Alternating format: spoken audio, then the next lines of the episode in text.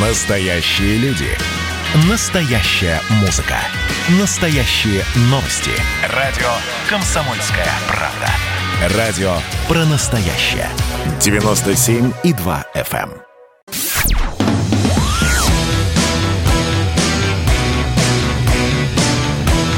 «Война и мир». Программа, которая останавливает войны и добивается мира во всем мире. Здравствуйте, дорогие друзья. Прямой эфир радио «Комсомольская правда». Меня зовут Валентин Алфимов. Тут за последними событиями немного забылось, что у нас вообще-то э, все еще в силе пандемии коронавируса. А, огромное количество заразившихся в сутки мы отмечаем, там больше 20 тысяч. И это ну, число хоть и снижается, и пики уже пройдены. Вот. Будем надеяться, что скоро будет совсем мало. Вот. Но все-таки, да, некоторые регионы рапортуют, что у них есть свободные койки, какие-то регионы говорят, что нет, у нас нет свободных свободных коек все плохо. Вот. Ну, давайте вот сейчас как раз с этим будем разбираться. Смогло ли российское здравоохранение приспособиться к борьбе с коронавирусом? Об этом сегодня будем говорить. У нас в гостях Лариса Попович, директор Института экономики и здравоохранения Высшей школы экономики. Лариса Дмитриевна, здравствуйте. Да, здравствуйте, коллеги, здравствуйте. Ну, раз э, Лариса Дмитриевна, директор Института экономики здравоохранения, значит, про экономику здравоохранения говорить и будем. Про всякие там штаммы, китайские, э, английские, российские, вот, может быть, тоже зацепим, но так в меньшей степени. А вот именно давайте как раз про экономику, про то, как справляется наше здравоохранение.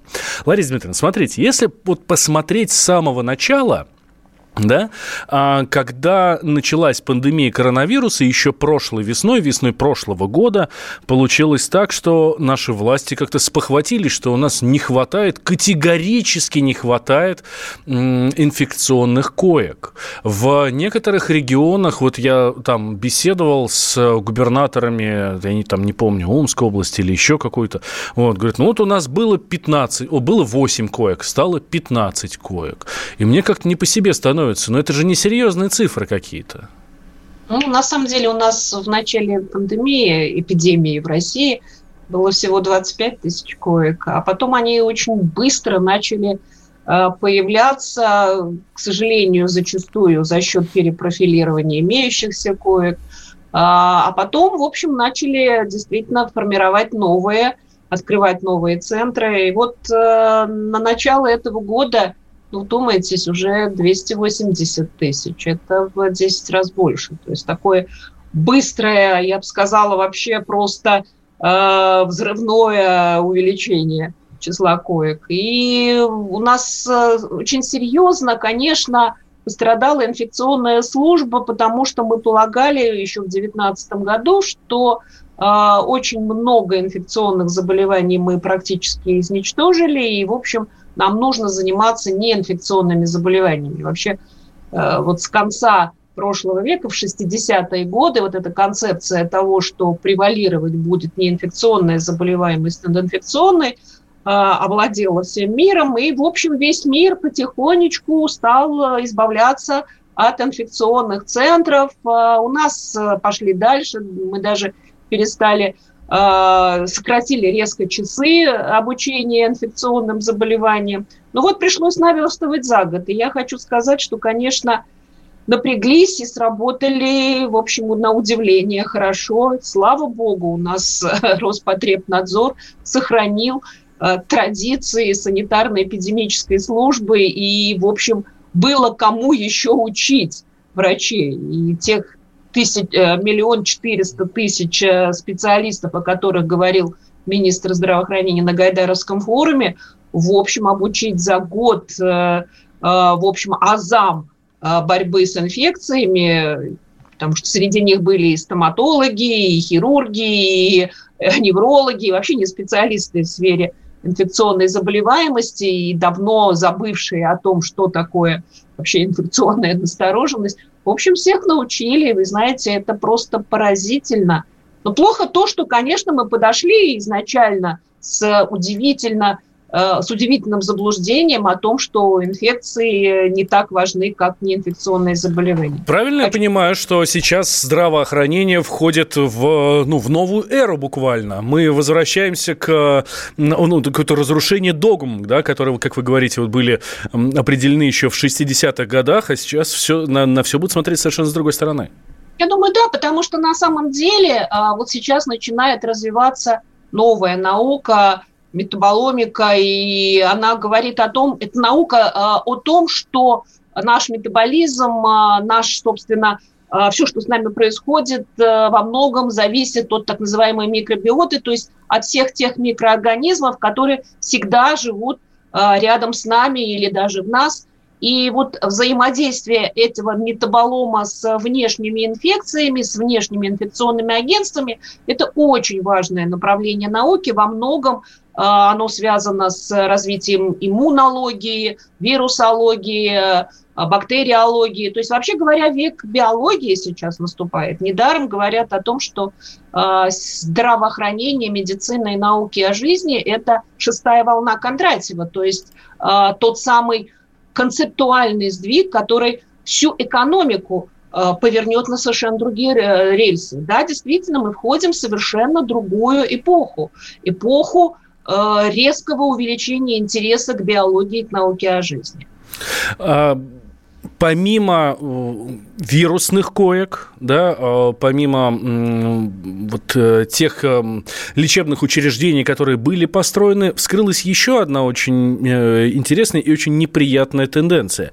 Это обеспечение, техническое обеспечение больниц, потому что мы знаем, что при коронавирусе самое главное исследование, которое только возможно, которое необходимо, это компьютерная томография. И если в крупных городах в Москве, в Омске, в Владивостоке, в Петербурге с этим особых проблем нет. Более-менее хорошие аппараты МРТ, э, э, КТ стоят ну, практически в любой клинике, да, то во многих городах там один аппарат на город, на да, целый район. А, обратят ли власти теперь внимание вот на техническое обеспечение? Как вы думаете? Ну, а, давайте так, разделим этот вопрос на две части. Да, действительно, обеспечение новейшей техникой – это важнейшая задача. Министерство здравоохранения вместе с Министерством промышленности и торговли сейчас очень активно занимается и производством а, там, тех же самых и СИЗов, и оборудования, и лекарств. Это все, да, действительно есть. Но я открою вам очень большую тайну и скажу, что, вообще говоря, картина вот этого матового стекла, которая является, вроде как являлась дифференциально-диагностическим признаком э, ковида, вообще-то может наблюдаться при значит, и, и других заболеваниях респираторной системы. Поэтому КТ – это не самый главный принцип, не самый главный инструмент для диагностики.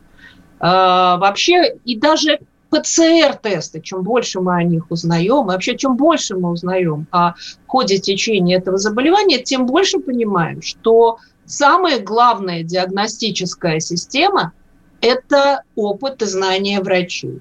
И далеко не всегда необходимо КТ для того, чтобы определить, что это действительно ковид. Поэтому вот с одной стороны, да, необходимо обеспечение ИВЛами, и э, различными и, и лекарственными препаратами, и тест-системами. Вопросов нет. И нарастание, скажем, э, производства этих, э, этих инструментов э, лечения и мониторинга – ну, действительно происходит в геометрической прогрессии. Там, например, выпуск того же дексаметазона, о котором так мы много стали говорить в последнее время, 16 раз увеличилось за этот год. Ну, вообще в, кратно увеличились там производство э, препаратов, кратно увеличилось производство СИЗов. Э, ну, в, на многие проценты увеличивается сейчас э, производство аппаратуры. И закупается она точно так же. Деньги вообще сейчас э, выделяются беспрецедентные.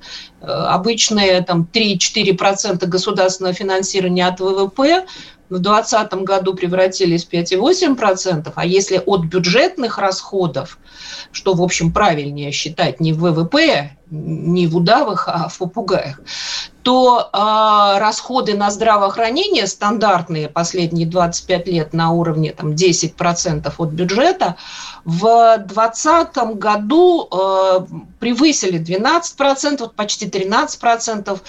Это второй по величине расходов после социальных. Это больше, чем на военные нужды, больше, чем на безопасность.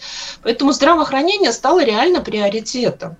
Реально приоритетом. И единственная сфера, которая в таком объеме получала деньги из резервного фонда, было действительно здравоохранение. И деньги шли и на закупку оборудования, и на выплаты медикам, а, и, в общем, на как раз открытие этих самых коек. То есть вообще страна боролась изо всех сил можно сказать, что, наверное, все-таки вот э, то, что пока, ну, по крайней мере, до субботних выступлений, э, мы действительно показывали нисходящий тренд по э, распространению заболеваний. Впервые, в общем-то, он пошел вниз, действительно, начиная с 11 января. У нас максимум был тогда активных случаев в стране 612 тысяч. Сейчас это пошло вниз если смотреть там, усредненные себедневные тренды.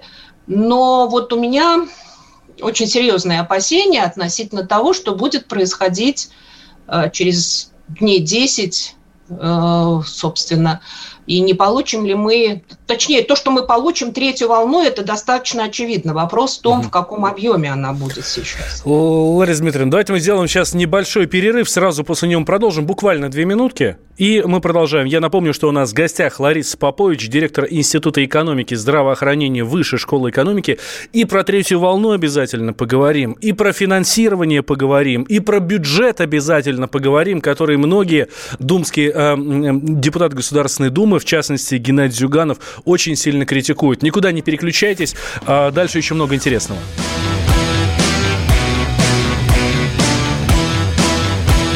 «Война и мир».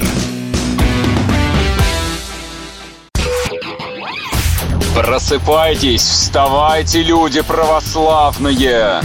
В эфире радио «Комсомольская правда». Я Сергей Мордан. Прогноз на 21 год вас не порадовал, я надеюсь. Конвойные в белых тулупах, лающие овчарки, прожектора шарят по белой пустыне. Давайте уже вот по-нашему, по-русски скажем. По Врагам и изменникам Родины нет и не будет пощады. Руки прочь от Егоды. У него нашли огромный дилдо в шкафу. А вообще он отмазывал заключенных и пил с ними коньяк. Каждое утро в 8 часов по Москве публицист Сергей Мардан заряжает адреналином на весь день. Мне кажется, это прекрасно.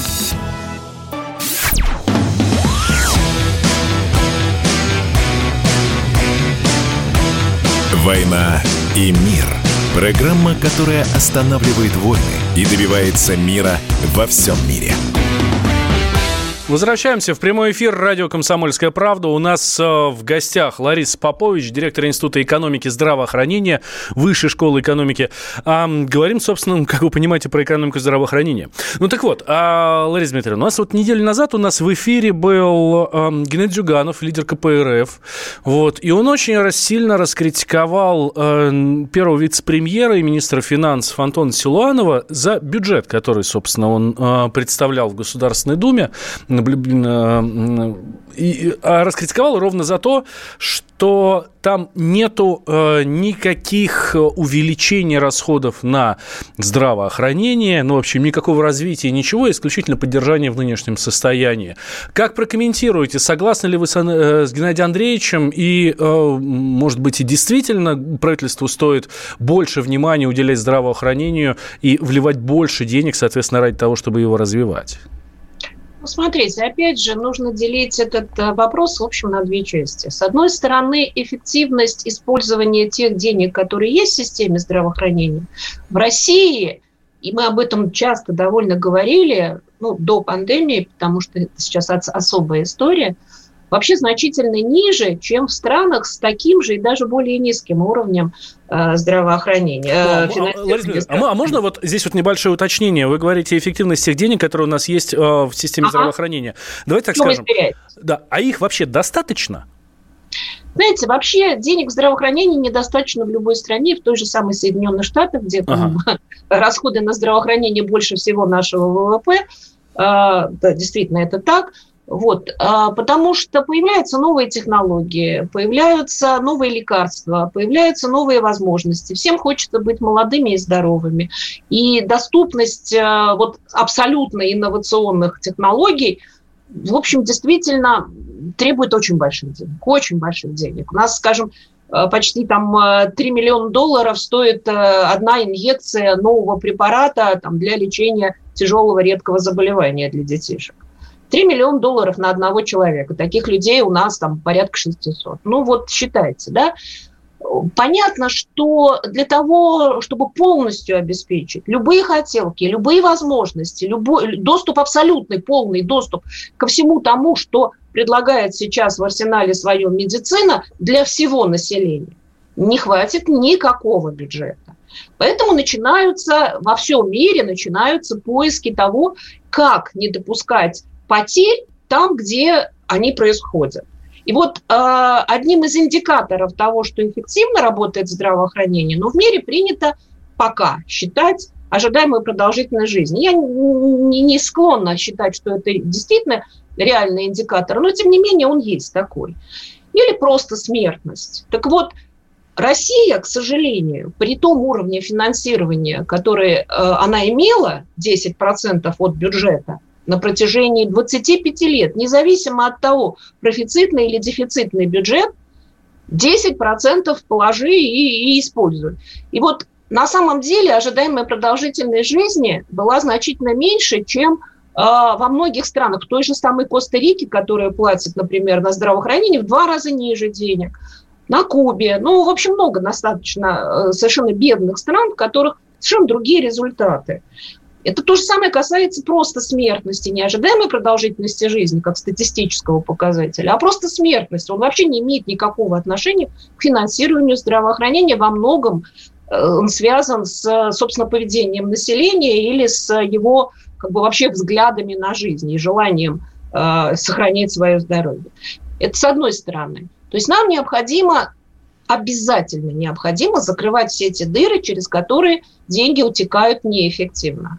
А с другой стороны, я во многом, наверное, соглашусь с Геннадием Андреевичем, потому что, э, ну, как бы, да, действительно, бюджет здравоохранения сокращается по сравнению даже с запланированными расходами э, на программу развития здравоохранения, там рост наблюдается только в одной позиции – это в лекарственное обеспечение льготное лекарственное обеспечение, там рост существенный. Ну, вы знаете, это за счет, в общем, новых налогов для лечения детишек с тяжелыми заболеваниями. В общем, этих денег тоже не хватит, и, к сожалению, ужасная эта практика сбора э, с населения донатов, в общем, на детишек. Ну, в общем, она, она вызывает, вообще говоря, у всех оторопь, и э, с этим надо действительно как-то заканчивать. Но сможем ли мы обеспечивать э, даже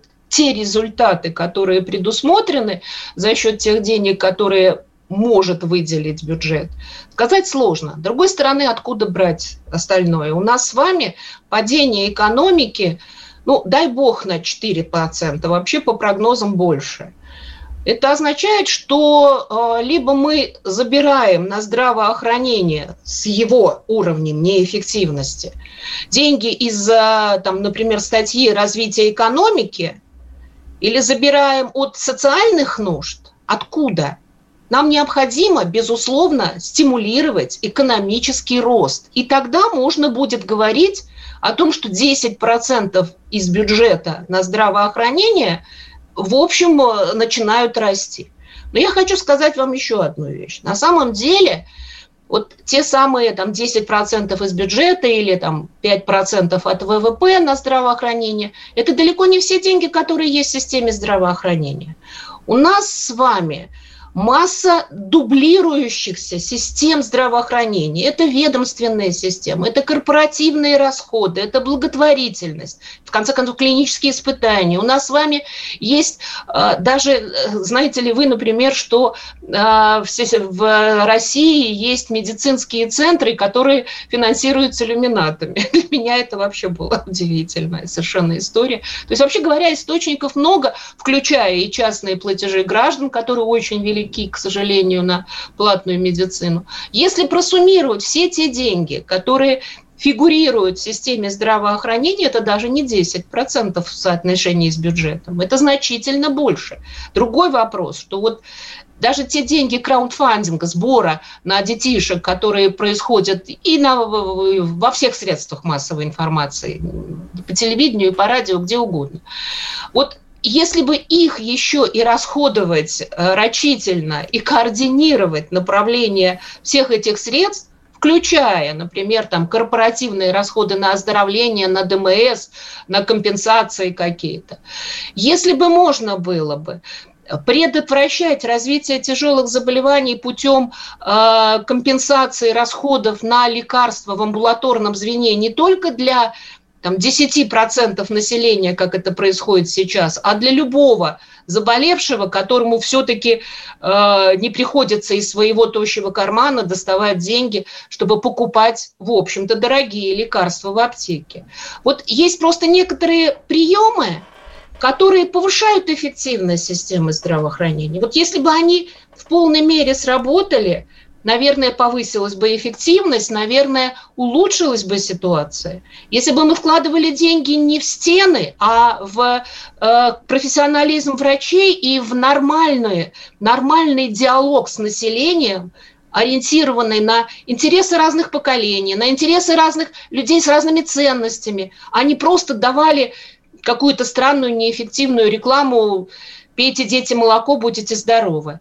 Ну, это несерьезно все. К системе здравоохранения нужно подходить с теми же самыми подходами, с которыми работают социальные психологи. Потому что система здравоохранения – это элемент социальной психологии. Прежде всего, как вы относитесь и к своему организму и к людям, которые вам что-то советуют, и в конце концов к власти в целом и к ее действиям в отношении э, организации системы здравоохранения, естественно, и будет э, зависеть результат всей этой системы здравоохранения. Нам многое нужно пересматривать. И, конечно, пандемия – это серьезный вызов и серьезные уроки для нас. Да, мы пока, пока выглядим очень неплохо. Мы сумели сделать, на мой взгляд, просто потрясающие открытия с точки зрения там, э, вакцинации. У нас действительно вакцины высоких биотехнологических стандартов. Это правда, реальный прорыв. Что бы там ни говорили.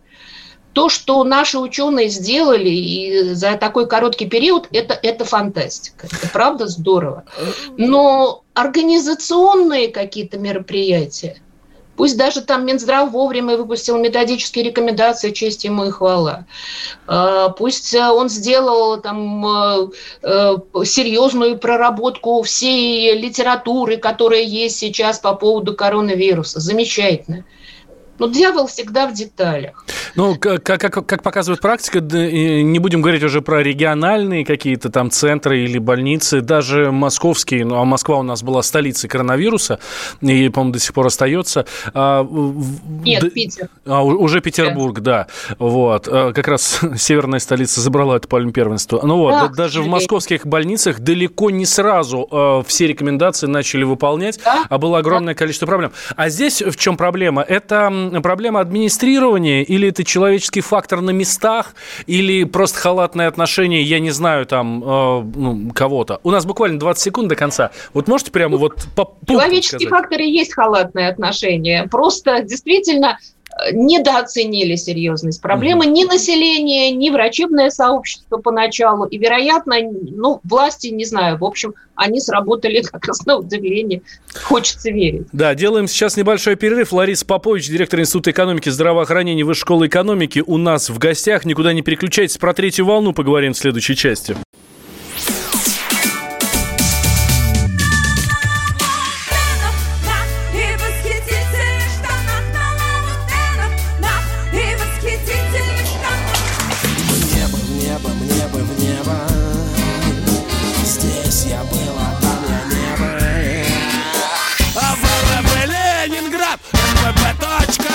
«Комсомольская правда».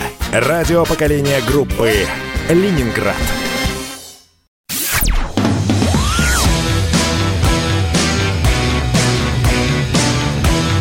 «Война и мир».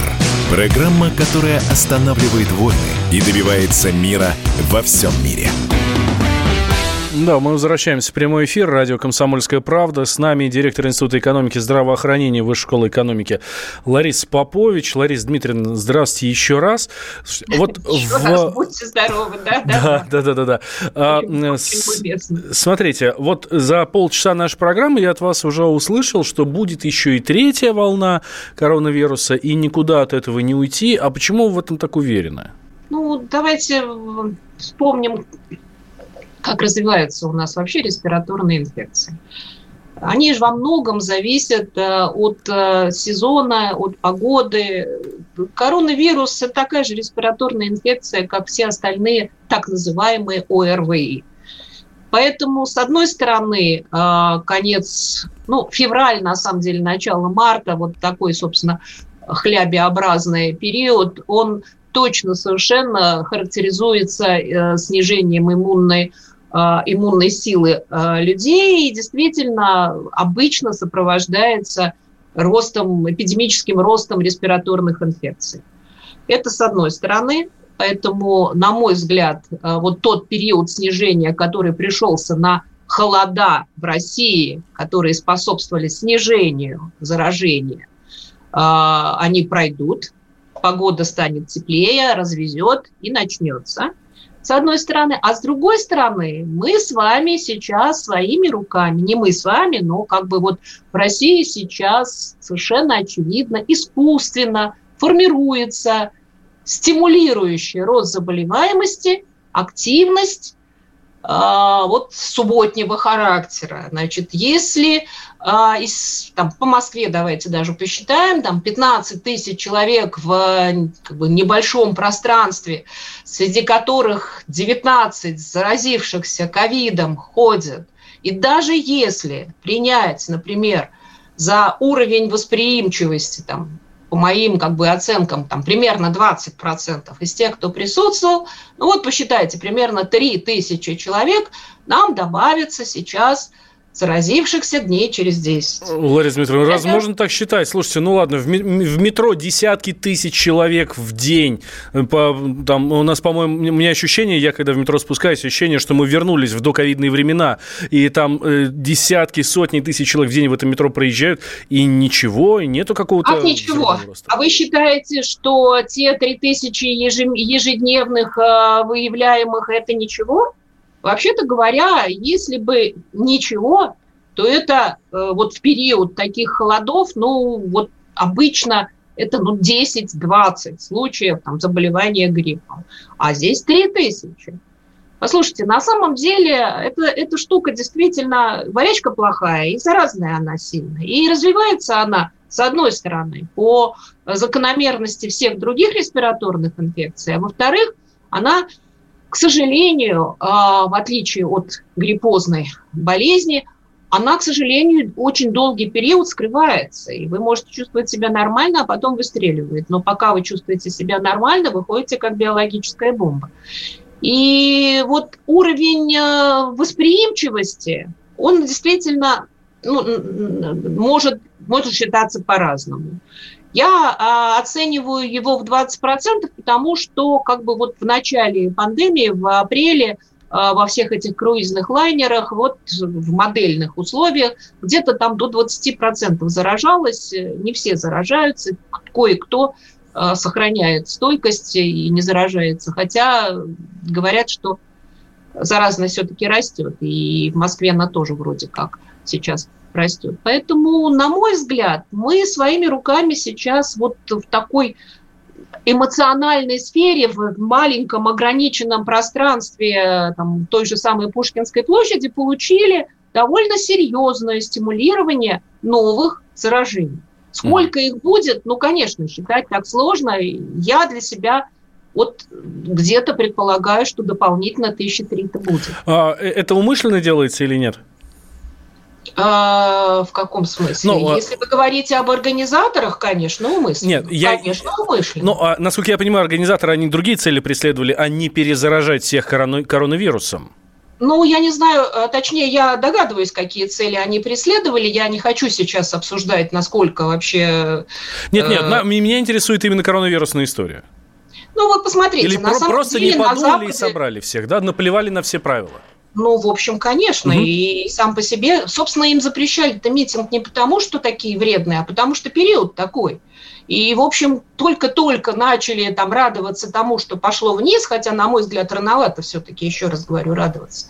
Надо было бы подождать. И тут вот вам такая история. Вспомните э, историю весны, когда Э, в метро стали, вот первый день, там, 15 апреля, по-моему, 15 мая или 15 апреля, когда э, в метро вдруг скопилась страшная пробка, стали проверять там э, температуру Да, было такое огромное количество сюжетов по телеку, да, и, Конечно. да, и в телеграм-каналах писали. У нас да. тогда был да, тогда был серьезный довольно всплеск, он потом потихонечку рассосался, потому что вообще ситуация э, росла и ухудшалась.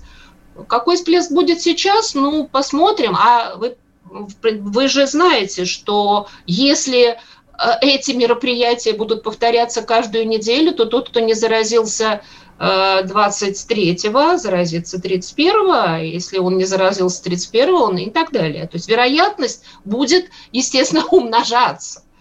Поэтому э, приходящие туда являются и сами потенциальными жертвами, или сами потенциальными бомбами. В общем, коронавирус обязательно найдет свою жертву, да? Вот э, здесь Боюсь, что так, боюсь, что так. Не случайно на Западе, как вы знаете, были очень ну, в некоторых странах, особенно там тяжелых пораженных, были либо запреты на проведение такого рода мероприятий, либо очень жесткие условия их проведения с сохранением с физической дистанции. Я не люблю термин «социальная дистанция». В этот период нам нужно социально сближаться, хотя физически разъединяться. Вот. А, но вот с сохранением дистанции, с сохранением а, средств индивидуальной защиты, вы видели, если картинки, они там люди стояли на довольно большом расстоянии друг от друга, но это ни в какое сравнение не идет с тем, что происходило в Москве. А люди, находящиеся в эмоциональном возбужденном состоянии, в стрессе, тем самым обеспечивают э, снижение иммунной своей собственной способности и иммунной защиты. И, следовательно, увеличивают вероятность заражения. А, давайте про вакцину пару слов. Вы уже, вы уже сказали, что и одна, и другая вакцина российская, сейчас еще третья вакцина российская на подходе должна быть совсем скоро зарегистрирована. Вот, что это ну, большой прорыв российской медицины. Вот. А сами медики говорят, и в Министерстве здравоохранения, и Голикова тоже говорит э, регулярно о том, что, к сожалению, пока не в силах наша промышленность обеспечить всех, кого необходимо. Да? Там, по-моему, около двух миллионов доз в месяц только в какое-то время, ну, то есть когда-то будет готова выпускать наша промышленность. А вот здесь, читаю, в Аргентину отправили 200, 300 э, тысяч доз, еще там куда-то отправили 300 э, тысяч. Насколько это правильно, как считаете? Ну, вы знаете, считаю правильно, потому что, во-первых, вы посмотрите, как идет вообще-то вакцинация. Тут уже даже вопрос не столько в количестве производимой вакцины, которая сейчас все равно будет нарастать, просто нужно оборудование действительно там поставить, а сколько в активизации, собственно, нашего с вами движения в сторону вакцинации. Ведь зазывают всеми возможными путями. Я вообще удивляюсь. В магазинах открывают центры вакцинации. То есть просто вот, ну, ну иди не хочу. При а том, вы привились? Что, я переболела, ага. и я, да, да, да, я теперь э, строго смотрю, что происходит. Причем я почему говорю, что я знаю, что эта болячка очень плохая, очень плохая. И какие последствия у нее будут еще, особенно у молодых, которые почему-то считают, что они защищены, это очень ошибочное впечатление. Вот. Но я обязательно буду вот чуть чуть-чуть попозже обязательно буду прививаться для, для следующей как бы там осенней волны, какой бы она ни была. Потому что это все-таки респираторная инфекция, и, скорее всего, она будет теперь с нами надолго. Вот. А, ну, вы посмотрите, как идут люди. Они просто не в России очень пассивны. Просто сами. Это, наверное, просто потому, что нам всем мозги засорили вот этими критическими высказываниями, там, не зарегистрировано, не прошла исследование – Послушайте, Всемирная организация здравоохранения для всех тех, ну, практически 200 Э, исследований, 200 примеров, которые сейчас идут в портфеле э, по развитию вакцинации, э, обещала ускоренную процедуру регистрации. Как только вы прошли второй этап клинических, то есть на людях испытаний, вы можете условную э, регистрацию проводить. И так провела регистрацию компания Pfizer с BioNTech, так провела э, регистрацию компания Moderna, о которых так мы много все слышим. Причем эти вакцины никогда еще в практике человеческой э, э, иммунологии, в практике э, вакцинации не использовались. И мы еще точно не знаем, что будет после таких новых форм вакцин. А те вакцины, которые сделаны э, в Российской Федерации э, на известных, хорошо изученных э, носителях, с которыми работали много лет, или, как у Вектора, с белковыми элементами, требовали только подтверждения их безопасности и оценки эффективности и специфичности. Угу. Это было сделано в рамках второго этапа исследования, поэтому третий этап, он действительно вполне себе мог да. э, идти в массовое исследование. Да. Бояться этого не нужно. Сделаем вот маленький перерыв, две минутки, и вернемся. Никуда, друзья, не переключайтесь.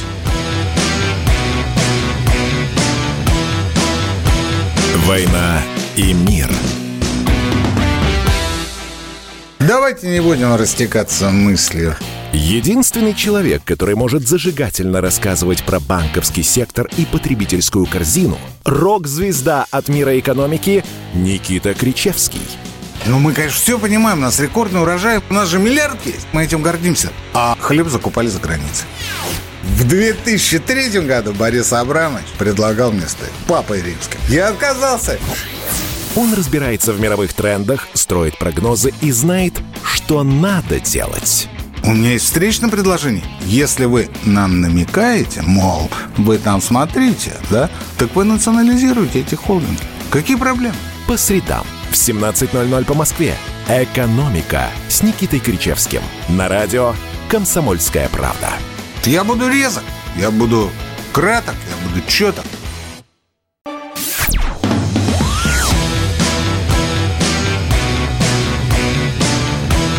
«Война и мир».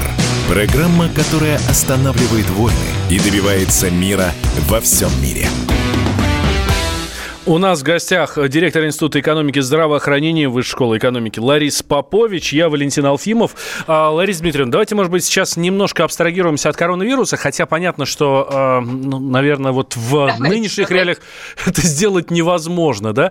Мы с вами, когда про деньги говорили, э, достаточно ли денег у нас в здравоохранении или недостаточно, вот, а вы, такую, вы сказали, что у нас они неэффективно используются.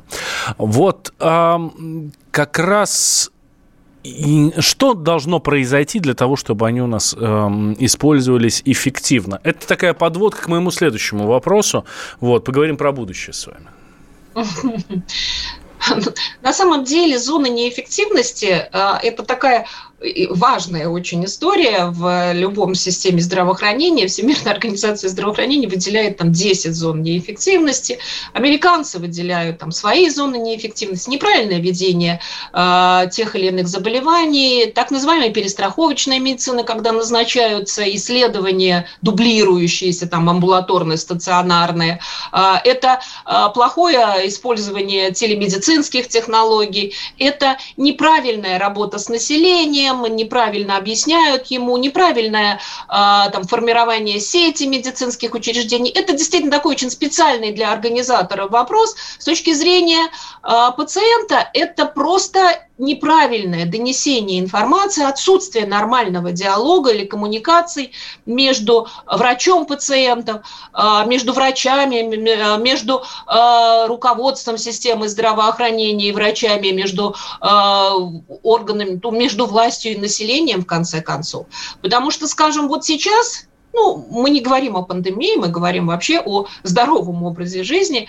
Ведь э, кто только, в общем, не, не участвует в э, формировании информации, но кто контролирует все, всю эту информацию, которая доходит до э, тех или иных людей. Если с одним и той же меркой подходить к пионеру и пенсионеру, грубо говоря, к молодому там Z-поколению и к поколению бэби-бумеров, им нужна совершенно разная информация о том, что такое здоровый образ жизни. Но им нужна не только информация, им нужны действия, которые позволяют этот здоровый образ жизни в соответствии с их ценностями и потребностями реализовывать. А вообще говоря, повышение эффективности здравоохранения – это понимание той самой арифметики здравоохранения, которая э, существует, когда 1% населения потребляет а, около 5% всех денег. А, там, э, нет, нет, нет, 1% населения потребляет 25% всех денег. Это самые тяжелые заболевания. 10% населения потребляют 50% всех ресурсов системы здравоохранения.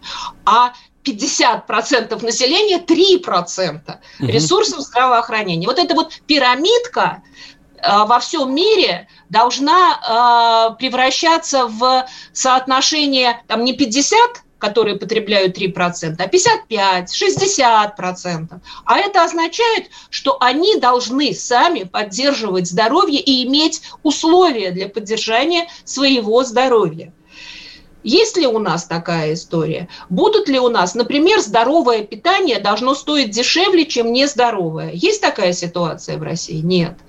А, например, там спортивные мероприятия, спортивные сооружения должны быть доступны для любого кошелька, а, а лучше вообще как бы э, с, э, для некоторых категорий населения бесплатно. Есть такая, такая история? Нет. Лекарственные средства должны быть бесплатны, как только начинается заболевание. Есть такая история? Нет у нас э, очень много денег уходит в строительство ФАПов, например. Вот это колоссальное количество денег. Я понимаю, что сейчас Минздрав там может на меня обидеться, но э, когда мы делали э, пытались сделать корреляцию между количеством ФАПов в регионе и смертностью... ФАП – это фельдшерско-акушерский пункт. Да-да-да-да-да. Это вот те самые сельские э, там, се, э, медицинские организации небольшие, которые сейчас активно строятся и на развитие которых там 500 миллиардов, по-моему, ну, в общем, какие-то очень большие деньги собираются сейчас потратить.